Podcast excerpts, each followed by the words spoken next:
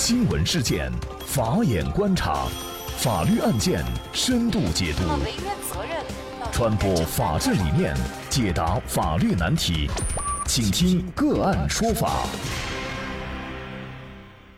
大家好，感谢收听个案说法，我是方红。更多的案件解读，欢迎您关注个案说法微信公众号。今天呢，我们跟大家来关注男子给狗取名城管发朋友圈被拘留。据说马云送了一头德国牧羊犬给史玉柱，史玉柱给他取名为奥巴马。大佬们为宠物取个混名，公众只会说他们会玩儿。可安徽阜阳的班某东开了一个类似的玩笑，没想到把自己就送进了拘留所。事情是这样的：一九八八年出生的班某东，主要的收入来源养狗卖狗。班某东为了好玩，多次在朋友圈发布信息，给狗取名“城管”“协管”。他发了。这样的朋友圈，曝光两张城管照片，配图是两条狗，在朋友圈还发了这样一句话：“来一组协管放大镜头。”配图是一组狗。他还说：“二儿子协管出售四千五。”于是班某东被人举报了。五月十三号，阜阳市公安局颍州分局沙河路派出所接到举报称，一名男子利用微信朋友圈发布侮辱执法人员的信息。班某东被依法传唤到派出所后，后悔不已。他说：“我不懂法，不知道这是违法的。因为寻衅滋事，警方给予班某东行政拘留十天。目前，班某东已经被送往阜阳市拘留所。”消息一出，网友炸锅了。一位叫著名缺猫人士的网友说：“我们村养狗的一个叫村长，一个叫书记，不知道现在怎么样了。”还有一位叫我得了不吃夜宵就会死的绝症的网友说：“宠物店洗澡认识了很多猫猫狗狗，有一条叫总统，还有只叫将军。”将军，中国可有？按照新闻的标准，这狗主人完了。我要不要下次看到提醒他，还是直接报警？还有一位叫梦旅人幺幺幺的网友说，动画片里的狗警察、黑猫警长都要坐牢喽。快媒体称，史玉柱家的狗叫奥巴马，抓起来荒唐。看到没有？给狗狗取个名字也有一定的风险。那么班某东犯了哪条法？给宠物取名，我们要注意些什么问题？就是相关一系列的法律问题，今天呢，我们就邀请全国优秀仲裁员、云南新阳务律师事务所主任苏建明律师和我们一起来聊一下。苏律师您好，你好。那么苏律师能给我们介绍一下吗？班某东的行为到底是触犯了哪条法律规定呢？派出所给他的处罚的法律根据呢是《治安管理处罚法》。《治安管理处罚法》呢上面呢有一个规定，二十六条。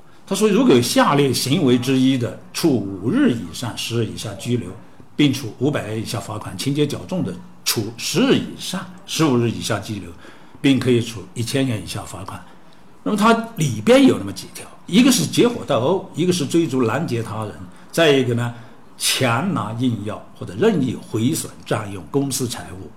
最后一条，他说的是其他寻衅滋事的行为。行衅滋事在《治安管理处罚法》里边，它没有明确的解释，但是在刑法里边呢，行衅滋事有很明确的解释。为什么呢？刑法是最强制力最最高的法律，它可以限制人身自由，剥夺人的财产，直至剥夺人的生命。那么，因此，一般情况下，对一个法律术语的解释，如果在刑法上，它的内涵和外延都非常的严谨，所以我们就来看《治安管理处罚法》的行刑姿势，它能不能和刑法的完全套用？其实它不能。为什么？《治安管理处罚法》属于行政法，刑法是属于刑法的这个门类，它是桥归桥，道归道的。那么，如果我们比较一下刑法对行刑姿势。和治安管理处罚法的行刑姿势，你就可以看出来的，刑法的规定的行刑姿势罪，它第二款情况是追逐拦截和辱骂他人，情节恶劣，这个里边就有辱骂了。但是呢，我们刚才看到的治安管理处罚法的第二款呢，它就追逐拦截他人就没有辱骂他人，就把辱骂他人拿掉。而我们的派出所呢，是把它放在第四款，其他行性姿势行为理所当然的来想，我觉得这个做法呢有待商榷，它没有法律根据，因为对法律的解释，最高的解释机关只能是全国人大，全国人大在治安管理处罚法行刑姿势这个里面的解释，并没有包括辱骂他人。那么我们再来看给狗起名，起了城管也好，起了协管也好，他算不算辱骂他人？刑法上的辱骂他人，一定是有被骂的这个人受到伤害，那么这个人应该是特定的。他说的是人，他不是一个职业，他也不是个岗位，所以在法律上呢，你要丝丝入扣的，你这样来研判，你就会发现是有区别的。那么我们再仔细看，如果这个行为受到处罚，可以推而广之来适用，那所有的给狗起名。就是一个高风险的行为。如果这样都算高风险行为，我们的生活里边哪有什么乐趣呢？那么狗是什么？狗是宠物嘛？那如果我给兔子起名，起个城管、协管，算不算违法呢？这个里边就会带来一系列的在法律上需要思考的问题。所以呢，我认为这个处罚，我认为过了，因为它没有法律根据。呃，其实呢，给这个宠物以前的宠物。不外乎常见的就是猫和狗嘛。嗯其实给猫和狗起名起其他人的名字，这逗着玩的这个情况呢，过去就有。我记得那个我们巷子里边有一个小伙子，他也是喜欢养狗，他养了一对狼狗，那个狼狗特别的凶猛，他把那个公狗呢起名叫介石，把母狗呢起名叫美玲。蒋介石送美玲，大家也觉得哈哈一笑，如此而已，完了。那么现在所不同的是什么呢？这个就我们要得提醒网友了，就是现在的情况有些变了。原来我们这个罪，不管是行刑滋事罪，还是说这个行刑滋事的违反治安管理处罚法的行为，它指的是在公共场所实施的才构成。那么现在公共场所，网络算不算公共场所？按刑法的解释。按两院两高的解释，它应该算。为什么呢？出现了网络之后，大家会注意你的行为会被网络放大。但是呢，开玩笑这个人他没有意识到，他就没有意识说，哎，这个行为我就是故意要放到网络上去，故意要扩大影响。即使网络属于公共场所，但他没有这个要破坏公共秩序的这种主观故意。那你你也不能认为他这个行为就是违反了哪一条法律，甚至于是犯罪。这个呢是法律应该要有界限。我们的生活应该要有空间，要有老百姓可以活活动的空间，不是什么行为都可以用法律把它勒死掉，把它关死掉的。所以这个呢，这一点呢，我觉得我们的法律应该给老百姓以宽容的空间，也要宽容一点，否则这个社会我觉得是没有乐趣。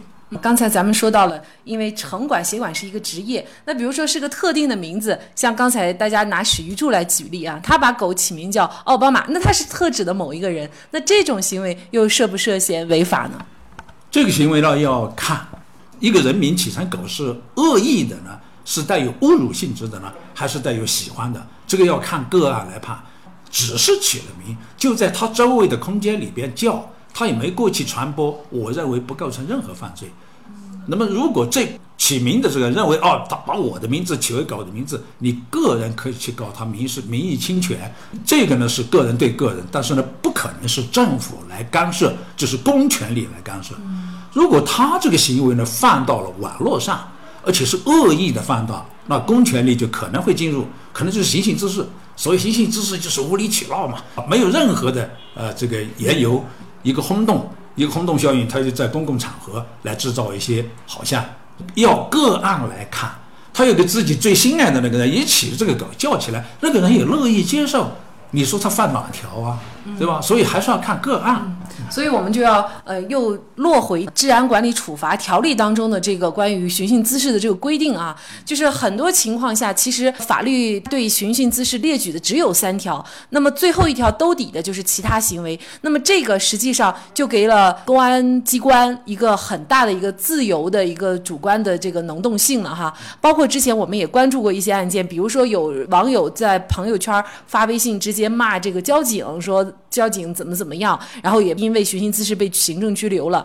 寻衅滋事好像什么样的行为稍微有一点儿触碰了相关人的利益，就会被定为寻衅滋事。对于合法与非法，到底怎么来界定，这个是不是就是一个非常关键的问题了？啊，对，呃，其实《治安管理处罚法》的其他寻衅滋事行为，好多法律都有一个兜底条款，叫其他。但是既然是法律，其他是要由立法机关有解释权的。当然，如果你是个执法机构，比如说我们说的公检法，它都是执法机构，在司法过程里边，法律授权最高院和最高检也有司法解释权。除了全国人大立法解释和授权的在具体执法过程里边的两高的司法解释以外，其他的机关不能对法律做解释，他没有这个权利。所以呢，你自己的理解是不是符合立法者的本意，或者说是不是符合在司法过程里边常见的有法律根据的老百姓也认可的这一种观念，就要看两高的解释。如果你都找不着，这个时候呢，你认为你是有道理的，拿出来用，就面临的违法的风险，就会受到违法的质疑。你把法律根据找出来。这个时候呢，我们公安机关作为治安管理处罚法的执行机关，你要来解释，就要说得服老百姓，就要把解释的道理条文给我引用出来。如果没有引用，只是用这个兜底条款，如果没有这个解释，你找不出来，那么你的处罚就缺乏法律根据。而这样的一个处罚，事实上对我们每一个人的这个影响都是非常大的，因为毕竟行政拘留它是最严厉的处罚形式之一，哈，它是限制了我们人身自由的。那么如果随意的这样用，首先一个合法性值得考虑，另外呢，可能对我们普通公民的这个权利也是一种变相的侵犯了。对，因为现在还有一个，你是不是发朋友圈，就一定是相当于在公共场场所完全扩散，也要看。朋友圈里边就三人，就五人，那些人也是哈哈一笑，没传播。那你说这个算算不算？在公共场合也倒提醒了我们网友，由于现在的我们的生活环境变了，我们周围的所有的生活条件变了，尤其是互联网的出现，那么在这个时候，我们的行为会被放大。一旦我们的行为把它放到网络上去，可能你自己完全控制不住了，就出乎你的意料。嗯，确实，只有政府带头严格执法办事，把权力关进制度的笼子，也才能让公众对执法行为更加信服，对法律才能有足够的尊重和信守。好，在这里再一次感谢云南新阳路律师事务所主任苏建明律师。那也欢迎大家通过关注“个案说法”的微信公众号，具体的了解我们本期案件的图文资料以及往期的精彩案例点评。另外，您在生活工作当中遇到一些法律问题，都欢迎您通过添加幺五九七四八二七四六七幺五九七四八二七四六七这部电话号码的微信号向我们进行咨询和交流。给大家提供法律问题解答的都是我们节目邀请到的嘉宾了，他们都非常的资深、专业和负责任。感谢您的收听，我们下期节目再见。